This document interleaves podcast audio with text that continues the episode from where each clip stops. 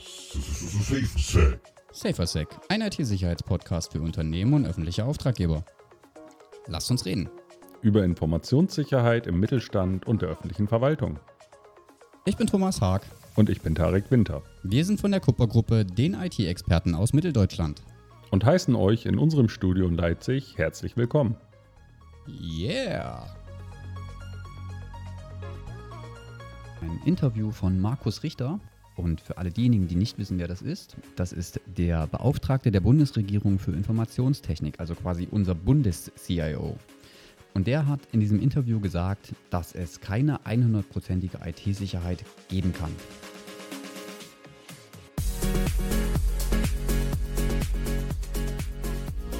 Ja, hallo und herzlich willkommen, liebe Zuhörer und Zuhörerinnen, zu unserer Folge 3 von SaferSec, dem Podcast für Informationssicherheit. Ich möchte meinen äh, Beisitzer begrüßen, den Tarek. Hallo Tarek.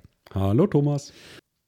Und alle unter euch, die die letzte Folge bis zum Ende gehört haben, kennen natürlich auch schon das Thema der heutigen Folge, die Illusion der 100%igen IT-Sicherheit. Und wie bei jeder Aufnahme bereite ich mich natürlich sehr gut vor, Tarek. Und äh, im Zuge dessen bin ich auf ein Interview von Markus Richter. Und für alle diejenigen, die nicht wissen, wer das ist, ich wusste es bis dahin auch nicht, das ist der Beauftragte der Bundesregierung für Informationstechnik, also quasi unser Bundes-CIO. Und der hat in diesem Interview gesagt, dass es keine 100%ige IT-Sicherheit geben kann. Tarek, jetzt mal die Frage an dich. Warum ist das denn so? Ja, zum einen, weil in diesem Mythos natürlich unterbunden wird oder nicht berücksichtigt wird, dass sich die Komplexität der IT-Landschaft stetig weiterentwickelt und natürlich auch IT-Systeme, Hardware, Software sich ständig weiterentwickeln und natürlich weiterhin einen Stellenwert einnehmen und zukünftig auch immer noch Schwachstellen enthalten können Also oder neue dazukommen. Also das heißt, durch die stetige Weiterentwicklung wird es immer irgendwo mal eine kleine neue Lücke geben in der Programmierung etc., die dann ausgenutzt werden könnte. Genau, das ist auch der Punkt, warum man eben nicht davon ausgehen kann, wenn man jetzt den neuen heißen Piep hat, Er meint das SCH-Wort. ich meine das SCH-Wort, dass man eben nicht diese Momentaufnahme nehmen kann und durchgängig sich darauf ausruhen kann, dass man jetzt gut aufgestellt ist, sondern das kann sich morgen schon komplett ändern und getroffene Maßnahmen sind gegebenenfalls unwirksam. Also es ist eine ganz einfache Erklärung. Es kann keine 100% Sicherheit geben, weil es äh, immer in Bewegung ist, immer weiter vorangetrieben wird. Und man, wenn man etwas überprüft, also eine Aufnahme macht seiner IT-Sicherheit, ein Status quo, ist er immer nur für diesen einen Moment und nicht für die Zukunft. Genau. Und dann gibt es ja noch äh, diejenigen, die sich anscheinend auf äh, Cyberversicherungen ausruhen. Das ist natürlich so ein Problemfall für sich. Im Allgemeinen wird angenommen, dass eine Cyberversicherung so viel Inhalte, wie sie auch bietet und Nutzen, den sie bringen kann, im Zweifel die letzten Maximum 10% der Informationssicherheit abbilden kann.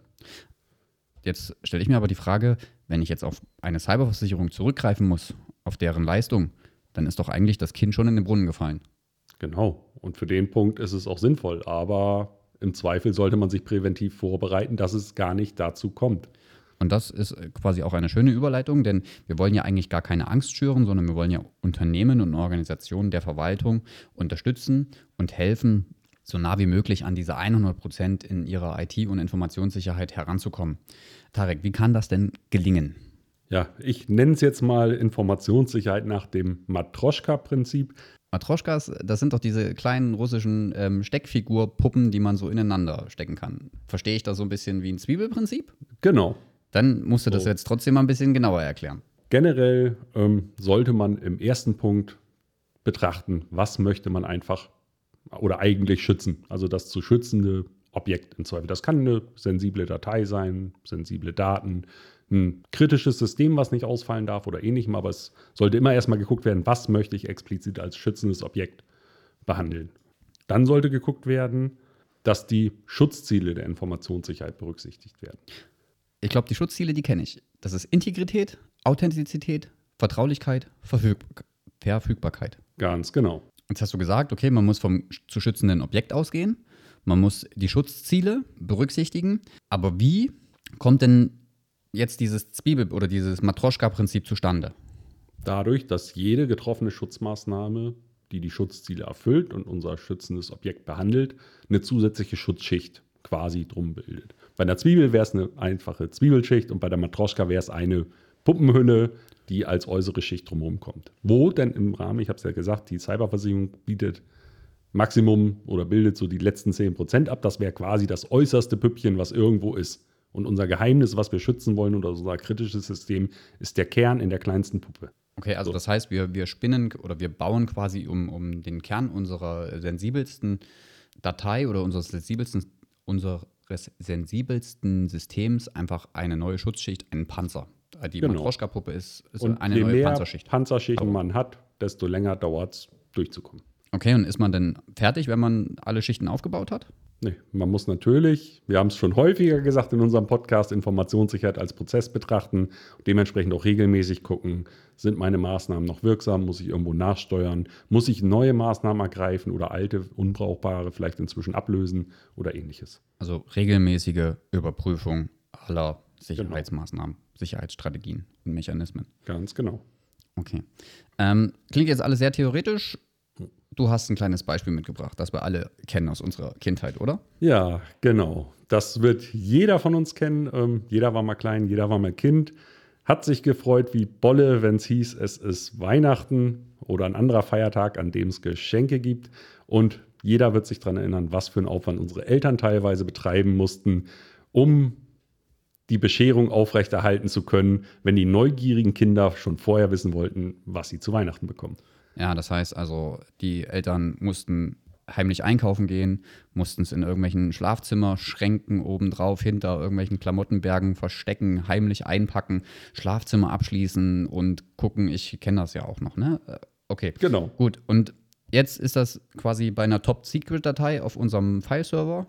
Genau. Wäre es genau die gleiche Aktion, da geht es auch erstmal drum. Wie muss im Zweifel zum Beispiel ein Server konfiguriert und gehärtet sein, um so eine Datei überhaupt speichern zu dürfen. Dann eine Datenklassifizierung. Wir müssen ja wissen, welche Kriterien müssen erfüllt sein, um eine Datei als Top Secret oder geheim oder streng vertraulich behandeln zu müssen. Dann Zugriffskontrollkonzepte. Wer darf auf so eine Datei zugreifen? Gegebenenfalls eine Verschlüsselung der Daten. Wie darf die Datei bearbeitet werden? Wohin darf sie übertragen werden? Also verschlüsselte E-Mails oder vielleicht gar nicht per E-Mail, sondern nur per Postkurier oder was auch immer. Das sind alles Maßnahmen, die im Zweifel von dem zu schützenden Objekt der Top-Secret-Datei als zusätzliche Schutzschichten aufgebaut werden können. Okay. Jetzt haben wir gesagt, okay, warum kann es keine 100% Sicherheit geben? Und wir, wir wissen, dass wir ähm, verschiedene Schutzschichten aufbauen müssen, quasi nach dem Matroschka-Prinzip, um unsere äh, sensiblen Daten und unsere sensiblen Systeme, Anwendungen, was auch immer, einfach zu schützen. Was haben wir denn hier jetzt tatsächlich für einzelne Maßnahmen, die wir vielleicht in einer gewissen Reihenfolge aufbauen wollen.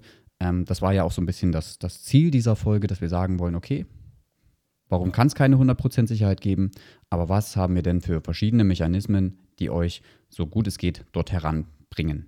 Tarek, welche Maßnahmen wollen wir denn jetzt quasi, also jetzt einen Überblick geben und dann in den nächsten Folgen Stück für Stück abhandeln, damit wir dieses Ziel oder so nah wie möglich an die 100% herankommen?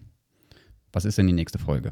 Ja, die nächste Folge soll das Thema Datensicherheit behandeln. Wir haben ja schon gesagt, das zu schützende Objekt muss betrachtet werden. Das ist in den meisten Unternehmen und auch in der Verwaltung sehr viele Daten, häufig mit Personenbezug. Also soll es ein bisschen Thema Datenklassifizierung, ähm, Least Privilege Prinzip und auch den Umgang, wie steuert man das, wie mit Daten gearbeitet wird, gehen. Ganz kurz, Least Privilege Prinzip? Was? Das Prinzip der kleinsten Berechtigung, also jeder wird es vielleicht kennen unter dem Begriff Kenntnis, nur wenn nötig. Okay. Dann die darauffolgende Folge, oder wir werden es jetzt einfach mal so abhandeln. Ähm, danach soll es um die Authentifizierung, also quasi Zugriffskonzepte bzw. Identity Security gehen. Da geht es äh, um Passwörter, äh, Multifaktor-Authentifizierung, erweiterte Authentifizierungskonzepte oder den Zero-Trust-Ansatz. Danach, Tarek? Ja, wenn wir uns an Systemen angemeldet haben über Authentifizierungsverfahren und mit Daten arbeiten wollen, sind wir in einer vernetzten Welt natürlich nicht mehr standalone unterwegs. Dementsprechend wollen wir auch das Thema WLAN-Gestaltung und Netzwerksegmentierung behandeln, wo es ein bisschen darum geht, ähm, dass man ein Netzwerk weiter unterteilen soll, warum unterschiedliche WLANs im Unternehmen, in der Organisation wichtig sind und auch ein bisschen den Bereich Internet of Things, also moderne vernetzte Komponenten behandeln, die jeder kennt, sei es eine digitale Webcam, die irgendwo hinfunkt oder auch natürlich im Industriesektor oder so irgendwelche vernetzten Maschinen. Genau. Und wenn wir quasi in dieser vernetzten Welt sind, arbeiten wir natürlich auch mit verschiedenen Anwendungen, Software, manchmal as a Service, manchmal in einem eigenen Rechenzentrum. Und da ist es einfach wichtig, Updates zu machen, dass man immer mit seiner Anwendung auf dem neuesten Stand ist. Also Patch Management und Updates, warum nicht immer die neueste, die beste Version ist, ähm, warum alt aber definitiv immer schlechter ist als die neueste. Und natürlich das Konzept der goldenen Mitte. Richtig. Und weil wir natürlich auch das Thema Datensicherung, Schrägstrich die Backups als zusätzliche Schutzschicht nicht außer Acht lassen wollen, wollen wir euch in der Folge dann was über die 321-Regel erzählen, über moderne Backup-Konzepte und natürlich auch die Fälle zum Thema Disaster Recovery. Und abschließend ähm, in dieser kleinen äh, Folgenreihe wollen wir auch über Notfallmanagement reden, quasi Organisation versus Technik. In der Regel ist es 20% Technik, 80% Organisation in der Informationssicherheit. Wir wollen über Sofortmaßnahmen, Folgemaßnahmen und externe Hilfestellungen reden.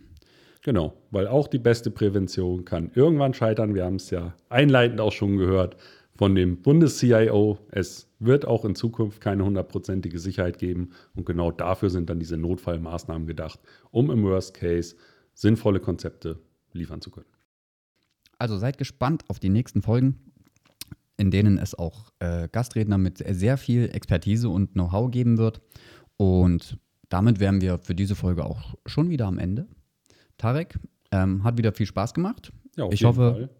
Ich hoffe, wir konnten euch, äh, liebe Zuhörer und Zuhörerinnen, ähm, das ein bisschen ähm, näher bringen und sagen, warum kann es keine 100% Sicherheit geben und einen kleinen Vorgeschmack oder euch neugierig machen ähm, auf das Matroschka-Prinzip mit einzelnen Sicherheitsmaßnahmen, die wir jetzt in den kommenden Folgen behandeln werden.